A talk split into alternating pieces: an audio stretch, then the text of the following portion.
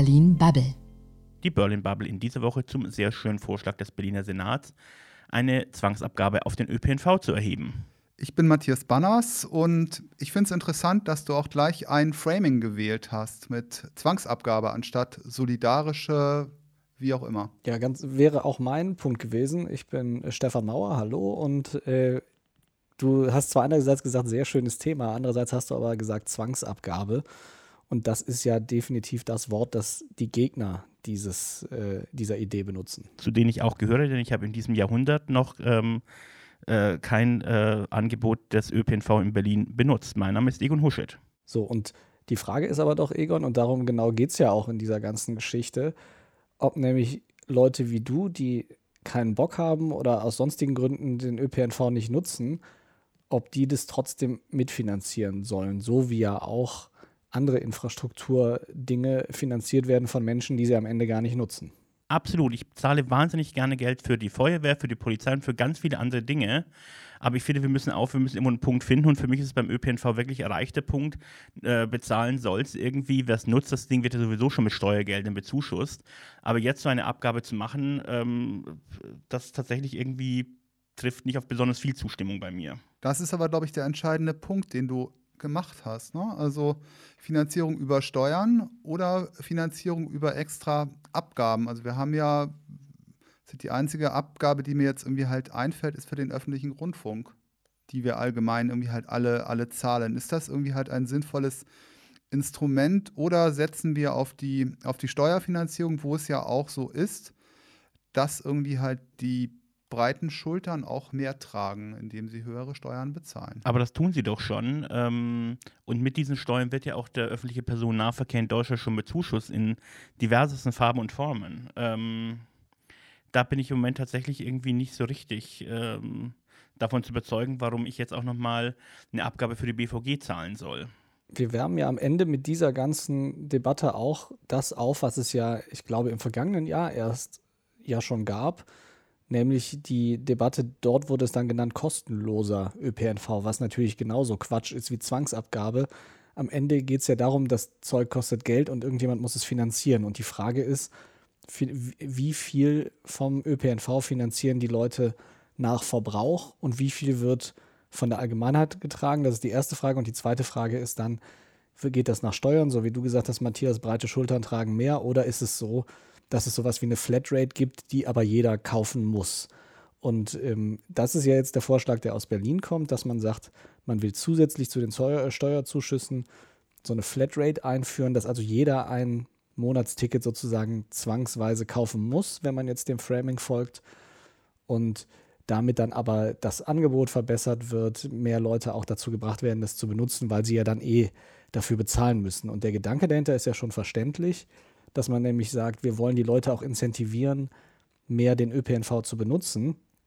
Ich denke aber, wir haben da ein starkes Henne-Ei-Problem, nämlich, dass, der, dass die BVG zum Beispiel, aber auch viele andere Nahverkehrsanbieter einfach nicht sehr attraktiv sind. Und dass man dann als jemand, der dafür bezahlen muss und das aber nicht möchte, natürlich sagt, was soll das denn? Ich habe überhaupt keinen Bock, mich da in eine überfüllte Straßenbahn zu stellen. Gerade jetzt wo dann die Hälfte der Leute da noch keine Maske trägt in der Corona-Zeit, wo man sagt, ich setze mir da noch einem gesundheitlichen Risiko aus. Alles voll verständlich. Aber wie gesagt, wir haben da schon ein Henne-Ei-Problem, weil dauerhaft lassen sich, glaube ich, gerade in großen Städten die Verkehrsprobleme nicht lösen, wenn wir nicht einen viel attraktiveren ÖPNV haben, der auch viel solider durchfinanziert ist, als er das heute ist. Stefan, ich würde dir da mal ganz grundsätzlich widersprechen, weil ich bin auf dem Land groß geworden, wo es außer dem Schulbus keinen öffentlichen Nahverkehr gab. Und als ich 89 nach Berlin gezogen bin, das war wirklich irgendwie halt der, der pure Luxus, irgendwie halt Verkehr rund um die Uhr. Genau, deswegen, ich sage ja auch, dass das, was ich jetzt gesagt habe, gilt vor allem für die großen Städte. Also natürlich gibt es auf dem Land, wenn da zweimal am Tag ein Bus fährt, kann ich von niemandem erwarten, dass er auf sein Auto verzichtet, um den ÖPNV zu benutzen. Aber wenn ich über Berlin rede, dann kann ich schon in den meisten Fällen von Menschen erwarten, dass wenn sie Dinge innerhalb des S-Bahn-Rings erledigen, dass sie dann irgendwie die, den ÖPNV benutzen. Frage ist halt, so wie das Angebot jetzt ist, ist es halt trotzdem, obwohl es ja natürlich schon viel besser ist als auf, äh, in vielen ländlichen Gegenden, ist es trotzdem noch für viele immer noch nicht attraktiv genug, dass sie sagen würden, ich gehe dahin, sei es, weil sie sagen, es ist zu dreckig, ich fühle mich da nicht wohl, die Taktung ist falsch, wie auch immer. Also an, an dem Ende gibt es auf jeden Fall noch was zu tun. Am anderen Ende gibt es aber natürlich auf der Finanzierungsseite was zu tun. Und das sind aber, das sind, glaube ich, Dinge, über die wir uns einfach, wir können nicht einfach so tun, als, als könnten wir jetzt weiter mit dem Auto fahren die nächsten 10, 20 Jahre, dass da jeder sein eigenes Auto mitnimmt und das dann am besten noch irgendwo mitten in der Stadt fallen lässt, weil er da gerne einen Parkplatz hätte. Das funktioniert halt einfach nicht. Also ein Riesenteil der, Inner der Innenstädte sind einfach nur Parkplätze. Das ist doch nicht nachhaltig. Also ich zum Beispiel habe kein Auto ähm, seit 20 Jahren und ähm, äh, komme trotzdem innerhalb und außerhalb des S-Bahn-Rings immer ganz gut durch Berlin durch. Ich benutze einfach sehr, sehr viele verschiedene äh, Wege, um mich durch diese Stadt zu transportieren, angefangen von den von mir immer noch hochgeschätzten E-Scootern über ab und zu mal tatsächlich diese echten Vespas bis hin zu ab und zu auch mit dem Taxi oder mit U-Boot oder wenn mich sonst durch die Gegend fährt. Na gut, aber Egon, was müsste denn der öffentliche Nahverkehr leisten können, damit er dich als Kunde gewinnt? Ich fürchte, ich bin da tatsächlich so ein bisschen der falsche Kandidat, weil ähm, ich, ich finde es, ich, ich finde es ehrlicherweise an manchen Tagen bin ich sehr misanthropisch und da finde ich sogar den Taxifahrer schon etwas anstrengend in meiner Umgebung, wofür diese Leute nichts können, weil sie machen einen tollen Job. Ähm, der ÖPNV und ich, ich glaube, das wird in diesem Leben keine äh, Liebesbeziehung mehr werden. Das heißt, für dich ist eigentlich, Egon, das Einzige, worauf du warten kannst, ist, dass es dann jetzt wirklich autonome Taxen gibt und dass du die dann, dass die dann irgendwie Teil des ÖPNV-Angebots werden. Möglicherweise dann ja, wobei ich glaube tatsächlich zum Beispiel auch autonome Taxen, autonomes Fahren wird zum Beispiel auf dem Land auch für mehr Mobilität sorgen, weil heute mit einem Fahrer ist es einfach nicht, äh, nicht zu finanzieren. Ich glaube, wenn so ein Auto irgendwie tatsächlich ohne Personalkosten fährt, kann man die auch im Land einsetzen, weil es sich dann plötzlich auch anfängt, dort zu rechnen. Aber kommen wir zurück in die Stadt und zu dem, was der Berliner Senat gesagt hat. Den Vorschlag erklärt noch einmal ähm, äh, Christian Ronneburg von den Linken. Linke, SPD und Grüne haben sich im Koalitionsvertrag und im Mobilitätsgesetz dazu verpflichtet, den öffentlichen Nahverkehr in Berlin zu stärken und auszubauen. Damit es auch langfristig gelingt, hat die Koalition beschlossen, verschiedene alternative Formen der Finanzierung des ÖPNV zu prüfen. Das Ergebnis liegt nun in Form einer Machbarkeitsstudie vor und wir werden als Koalition diese Studie nun erst einmal auswerten. Sobald sie offiziell veröffentlicht werden kann, werden auch wir als Linke die Debatte zu den einzelnen Modellen mit der Bevölkerung suchen, denn es gibt ja bei jedem Instrument zweifellos Vor- und Nachteile und darüber müssen wir offen diskutieren. Zur Debatte stehen ja im Wesentlichen drei Modelle. Die Umlagefinanzierung, hier haben wir zwei Instrumente. Zum einen die Einführung eines allgemeinen ÖPNV-Beitrags für alle Berlinerinnen und Berliner über ein Bürgerinnenticket und wir haben die ÖPNV-Taxe für Touristen. Dann haben wir das Nutznießer-Modell. Hier wird untersucht, inwiefern Grundstückseigentümer, Gewerbebetriebe und Übernachtungsbetriebe beitragen können. Und schließlich haben wir die sogenannten Push-Instrumente. Hier wurde die sogenannte City-Maut, eine Gebühr zur Nutzung der Straßen in der Innenstadt untersucht und darüber hinaus auch die Ausweitung der Parkraumbewirtschaftung und die Erhöhung von Parkgebühren. Langfristig wollen wir als Linke die Idee eines Bürgerinnentickets umsetzen, mit dem dann wirklich jede Berlinerin und jeder Berliner über eine geringe Abgabe die Möglichkeit erhält, 24 Stunden am Tag ohne Kontrollen Bus und Bahn zu benutzen. Hierzu müssen aber verschiedene Voraussetzungen erfüllt sein, zum Beispiel auch, dass vorher ein Angebotssprung im ÖPNV außerhalb des Innenrings erfolgt. Ich persönlich halte die ÖPNV-Taxe für ein geeignetes Instrument, auf das wir uns zunächst einigen können und was, denke ich, auch kurzfristig umgesetzt werden kann, denn damit würden dann Übernachtungsgäste mit ihrer Buchung gleichzeitig eine Fahrkarte besitzen, mit der sie dann unkompliziert mit den öffentlichen fahren können und wir generieren zusätzliche Mittel für den ÖPNV, die am Ende den Berlinerinnen und Berlinern zugutekommen werden, die heute noch auf eine Verbesserung des Angebots warten das, was ich tatsächlich an dem Vorschlag interessant finde und grundsätzlich ist, ähm, Berlin lernt jetzt tatsächlich, wir haben eine linke Regierung hier gewählt und die macht, äh, versucht sich eine linke Politik. Auch wenn das möglicherweise nicht, nicht allen gefällt. Ich finde tatsächlich, das ist, deswegen finde ich das Thema auch ganz spannend, ähm, weil es uns einfach zeigt, dass wir in einer Stadt sind, die jetzt linke Politik macht.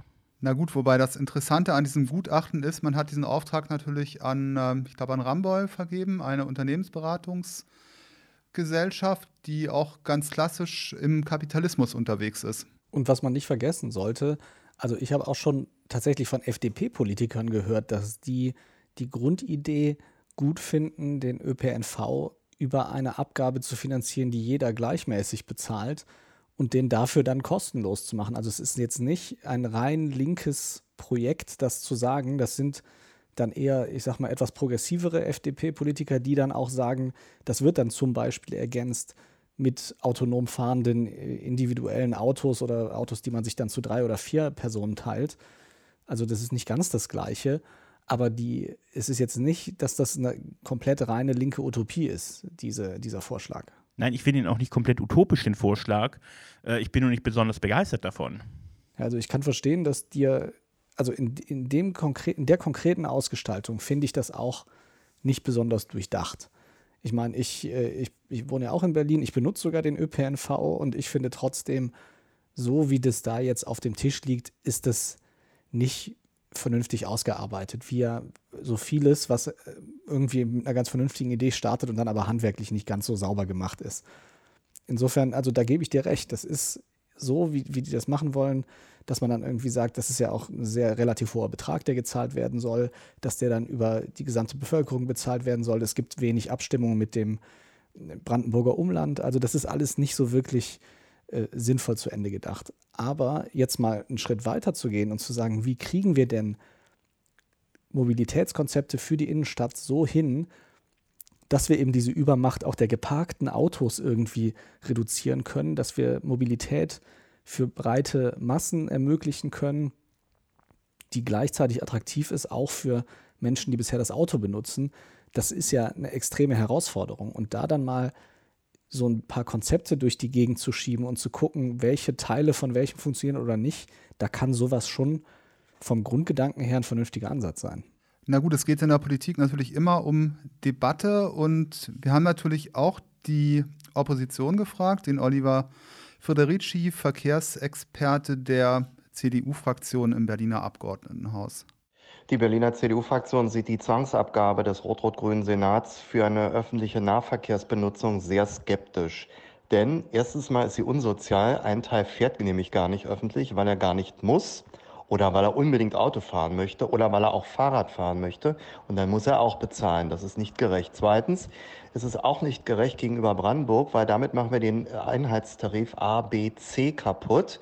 Weil wie ist es denn mit den Brandenburgern? Die müssen ja auch eine Zugangsberechtigung für den öffentlichen Nahverkehr in Berlin erhalten. Das würde verwehrt werden. Und äh, es ist wieder mal eine neue Idee von Rot-Rot-Grün und insbesondere den Grünen und Linken. In den letzten Wochen war es die Enteignung der S-Bahn, dann der Streit über die S-Bahn-Ausschreibung, dann war es die City-Maut. Dann sind es die Pop-up-Radwege und nun wieder eine neue Sau durchs Dorf, nämlich die Zwangsabgabe für den öffentlichen Nahverkehr. Und das lehnen wir als CDU-Fraktion ab. Wir finden, das Angebot sollte zunächst einmal verbessert werden, bevor man über neue Abgaben nachdenkt. Also zumindest ähm, zeigt es, dass sich die, äh, der Berliner Senat sehr intensiv mit ähm, dem Thema Verkehr beschäftigt. Und es tut sich auch einiges dort. Es gibt eine Verschiebung der Mobilität in der Stadt, die Pop-up-Radwege, die jetzt irgendwie scheinbar doch irgendwie länger bleiben. Das finde ich sind alles ähm, interessante Ideen und Ansätze, ähm, die wir diskutieren. Ähm, aber gehen wir nochmal ganz kurz zurück. Brandenburg können wir außen vor lassen. Ähm, aber was heißt denn so eine Abgabe für Leute, die tatsächlich den ÖPNV nicht benutzen, möglicherweise weil sie Fahrrad fahren oder weil sie einfach gerne im Immobil leben? Na gut, das heißt, sie zahlen in Zukunft mehr, ganz konkret. Also ist das fair? Ist das gerecht? Laut Oliver Frederici ist das nicht gerecht. Und wie sieht die Runde hier? Naja, also ich finde auch, das ist natürlich ein Problem für Leute, die das wirklich gar nicht nutzen, das Angebot. Und gerade Menschen, die weder ein Auto haben noch den ÖPNV benutzen, für die ist das ja ein besonderes Ärgernis. Äh, insofern, ich kann das voll nachvollziehen und wir sehen ja auch an der äh, Fernsehabgabe, die ja jetzt nicht mehr GEZ heißt, ich weiß gar nicht, wie sie heißt, äh, dass das ein, dass das ein Dauerbrenner ist, ein gesellschaftlicher, der auch immer für Unmut sorgt. Und die muss ja auch mit einer Penetranz eingetrieben und eingeworben werden, wie fast nichts anderes in Deutschland. Insofern, was ähnliches vermute ich da schon. Deswegen denke ich auch, wir könnten, wir können nicht einfach so sagen, so, wir machen jetzt wir, wir lassen den ÖPNV, wie er ist, aber jetzt muss jeder pro Monat äh, Betrag X dafür bezahlen. Das funktioniert, glaube ich, nicht, weil das ist zu kurz gedacht und das hat ja auch äh, Harald Moritz jetzt gesagt. Das eigentlich das, was ich vorher auch gesagt habe, dass es ein Henne-Ei-Problem ist, dass man auch das entsprechende Angebot auf der anderen Seite haben muss. Und solange das Angebot so ist, dass ein großer Teil der Bürgerinnen und Bürger das so nicht nutzen möchte oder kann, solange ist auch so eine Abgabe ungerecht. Und Aber das heißt ja nicht, dass wir nicht an modernen Verkehrskonzepten arbeiten müssen und können, die das beheben. Und am Ende ist es schon so, finde ich, dass eine Stadt grundsätzlich, wenn sie ein gutes Mobilitätskonzept anbietet, auch von ihren Bürgerinnen und Bürgern dafür Geld verlangen kann, auch von mir aus in so einer Art von Abgabe. Aber das muss sich halt die Waage halten, dass das, was reingeschüttet wird und was am Ende rauskommt. Und das ist meiner Meinung nach im Moment noch nicht der Fall. Und deswegen würde ich zum jetzigen Zeitpunkt, so wie sie da auf dem Tisch liegt, diese Abgabe auch nicht gut finden. Aber die grundsätzliche Idee ist schon gar nicht so doof, wenn man mal überlegt, was man dem halt gegenüberstellt an Leistung. Na gut, ich glaube, interessant wird es dann, wenn es wirklich operativ wird. Ne? Also wenn ich so eine Abgabe durchsetze, dann muss eigentlich auch nachher für alle Betroffenen klar sein, dass das Angebot irgendwie halt deutlich, deutlich besser wird und attraktiver wird, als es jetzt irgendwie halt ist. Und wenn ich das dann irgendwie als, als Senat nicht leisten kann, dann werde ich mir irgendwie halt eine Menge Unmut zuziehen, ganz zwangsläufig. Genau, also ich befürchte, dass man auch im Senat gerade so ein bisschen übersieht, was das eigentlich auch für ein Aufregerpotenzial hat, weil, wie gesagt, schaut euch das Beispiel GEZ an, die haben wir seit Jahrzehnten und trotzdem werden die Leute bei jeder Erhöhung um drei Cent gefühlt nicht müde, sich darüber endlos aufzuregen. Aber trotzdem will ich noch einmal ganz kurz, also ich finde, es gibt einen Unterschied zwischen der GEZ, die etwas für mich tut, ob ich das Ganze nun möchte oder nicht, und etwas, ähm, was ich im Zweifel tatsächlich, äh, also hier passiert Kultur, hier werden Dinge gefördert, hier wird Journalismus betrieben bei der GEZ und eben darüber finanziert. Und ich finde tatsächlich es schwierig, die beiden Sachen zu vergleichen. Ich finde eigentlich schon, dass man es gerade ganz gut vergleichen kann, weil es gibt mehr als genug Menschen, die das komplette Angebot, was die öffentlich-rechtlichen machen, von vorne bis hinten ignorieren. Sei es online, sei es im Fernsehen, sei es die kulturellen Angebote. Also da gibt es mehr als genug Sachen und klar kann man dann sagen, naja, du profitierst ja indirekt davon, aber das tust du auch von dem ÖPNV. Hast du halt leere Straßen, wenn mehr Leute den benutzen. Mit leeren Straßen wäre ich ja schon fast wieder dabei, mich mit dieser Idee anzufreunden. Ich fürchte nur, dass das so nicht passieren wird. Das hängt natürlich, wie auch eben schon gesagt, von, davon an, wie gut dann dieses ÖPNV-Angebot ist. Ich finde aber schon, dass man das vergleichen kann und sagen kann, wir haben halt ein Angebot, was über eine allgemeine Abgabe finanziert wird, was nicht von allen, die das zahlen, in Anspruch genommen wird. Also mehr ist es doch nicht. Na gut, die Frage ist auch, ähm, was gibt es dann wie halt noch für alternative Möglichkeiten? Und auch dazu haben wir den Herrn Frederici befragt. Als CDU sehen wir die Möglichkeit der Finanzierung eines weiterreichenden ÖPNV-Angebots dadurch gegeben, dass das Land Berlin einfach BVG, S-Bahn und Deutsche Bahn beauftragen muss, mehr Verbindungen anzubieten und auch dichter zu fahren. Und an den Senat ins Stammbuch geschrieben, er sollte endlich seine Blockade weiterer U-Bahn-Planungen aufgeben und sich nicht ausschließlich auf die Straßenbahnplanung konzentrieren in der Innenstadt, um alle anderen Verkehrsarten damit zu behindern. Es ist übrigens auch auffällig, dass bislang in dreieinhalb Jahren Rot-Rot-Grün nur eine einzige Straßenbahn bislang begonnen wurde, nämlich vor drei Wochen in Adlershof. Bisher ist da nämlich nichts passiert. Also erstmal Angebot verbessern und dann über die Kostensituation nachdenken, ob man da ein Zwangsticket macht. Das sehen wir immer noch sehr skeptisch. Das muss schon über die Steuermittel funktionieren, denn der öffentliche Nahverkehr läuft nirgendwo in Europa gewinnbringend. Das ist immer ein Zuschussgeschäft des Staates und eben nicht die Zwangsabgabe eines jeden einzelnen Berliners. Was spricht sich in der Berliner Senat eigentlich von der Zwangsabgabe im Gegensatz dazu, es einfach über eine Steuer zu finanzieren? Also das ist jetzt eine ganz gute Frage. Ich denke mal, wo es halt vor allem einen Unterschied macht, in der Außendarstellung ist ja schon, dass man sich dann hinstellen kann und sagen kann, guck mal, wie viel Wert wir auf den ÖPNV legen. Also bei, bei Fans dieser Abgabe wird das, glaube ich, sehr starke Anhänger finden. Was natürlich, eigentlich ist es spannenderweise ja gar nicht so ein linkes Konzept, wenn man sagt, jeder zahlt das Gleiche, weil ja eigentlich da die, der ganz tief sitzende Grundsatz ist, jeder zahlt nur so viel, wie er kann und kriegt dafür aber die gleiche Leistung. Und das wäre ja dadurch eigentlich nicht gegeben. Also deswegen für mich, wenn ich das jetzt äh, mal einschätzen sollte, dann würde ich am ehesten vermuten, dass es halt was ist, damit man sich eben hinstellen kann und sagen kann, schaut mal, wir sind der große Verfechter einer, äh, eines Transportsystems, was alle gleichermaßen nutzen können und sollen. Womit wir auch beim Punkt sind, wo ich mich beim Berliner Senat mittlerweile wahnsinnig ähm, aufrege. Es werden keine Probleme mehr gelöst, sondern Scheinprobleme geschaffen, um das eigene Klientel glücklich zu machen. Ähm, und da sind auch die Grünen durchaus immer wieder ganz weit vorne, indem sie ähm, Dinge tun, von denen sie glauben, dass es ähm, ihrem Klientel gut gefallen wird, egal wie sinnvoll es wirklich für äh, die gesamte Wirtschaft ist. Wir haben übrigens dazu auch von den Grünen mit Harald Moritz gesprochen. Der ÖPNV wird heute über Steuergeld und Fahrgeldeinnahmen finanziert. Eine stetige Fahrpreiserhöhung äh, wird mittelfristig nicht mehr möglich sein. Und äh, wir sehen ja, dass die äh, Fahrgeldeinnahmen nicht krisensicher sind, äh, gerade in der Corona-Krise. Deshalb wollen wir diese Fahrgeldeinnahmen ähm, durch eine solidarische Umlagefinanzierung ersetzen. Äh, ähnlich das Semesterticket, alle zahlen, alle können fahren und weil alle zahlen, kann der Preis äh, sinken. Das ist der, das Ziel dieser Umlagefinanzierung. Damit wollen wir keine zusätzlichen Gelder äh, äh, schaffen. Auf der anderen Seite ähm, wollen wir den ÖPNV ja ähm, wegen der Verkehrswende äh, ausbauen.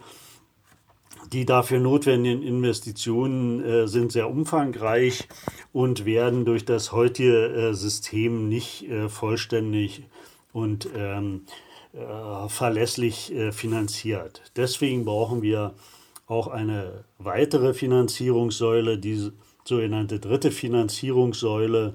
Unser Ziel ist dabei, den ÖPNV auszubauen, das heißt mehr Kapazitäten, mehr Züge, mehr Takte äh, und damit die Attraktivität des ÖPNV ähm, zu steigern. Äh, und äh, allen die Möglichkeit äh, zu bieten, eben vom Auto auf den ÖPNV umzusteigen. Und das ist unser Ziel. Wir tun damit was für den Klimaschutz und ähm, für eine lebenswertere Stadt. Also ich möchte als allererstes Herrn Moritz zurufen, dass meine Einnahmen auch nicht krisensicher sind.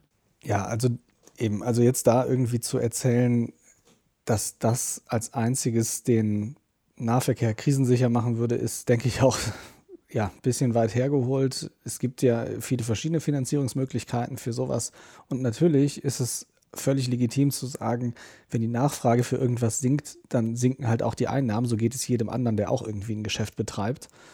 Und es gibt ja schon sehr, sehr viele staatliche Zuschüsse und äh, kommunale Zuschüsse zum Nahverkehr. Also insofern, das ist ein bisschen eine seltsame Argumentation, stimme ich dir voll zu ähm, nach wie vor, ich bin ja, ich bin da wirklich der Meinung, wir müssen einfach ganz, ganz scharf überlegen, was können wir auf der Angebotsseite tun. Dann wird sich ein Teil dieser Nachfrageproblematik von selbst lösen. Und dann kann man immer noch überlegen, wie man das auf andere Füße stellt. Ob man nicht irgendwie sagt, es gibt eine Abgabe, die nun mal für diese Verkehrswende, für, für die städtische Verkehrswende oder wie man immer es nennen möchte, gedacht ist man kann die dann steuerlich machen, man kann von mir aus auch irgendwie eine, eine pauschale Abgabe machen. Das sind alles Dinge, die man ausdiskutieren sollte. Einfach zu sagen, naja, wir haben da jetzt Bahnen, die rumfahren und die haben ein bisschen Probleme mit ihren Einnahmen, deswegen lassen wir alles so, wie es ist, außer dass wir so eine Abgabe einführen. Das hilft eigentlich niemandem auf Dauer weiter. Tja, Verkehrspolitik in Berlin ein bisschen größer und neu denken. Das ist ein sehr schönes Schlusswort ähm, zu diesem sehr komplexen Thema, denn ich glaube, es wird uns immer wieder beschäftigen. Vielen Dank an die Runde. Danke euch auch. Bis nächste Woche. Dankeschön. Das war Berlin Bubble.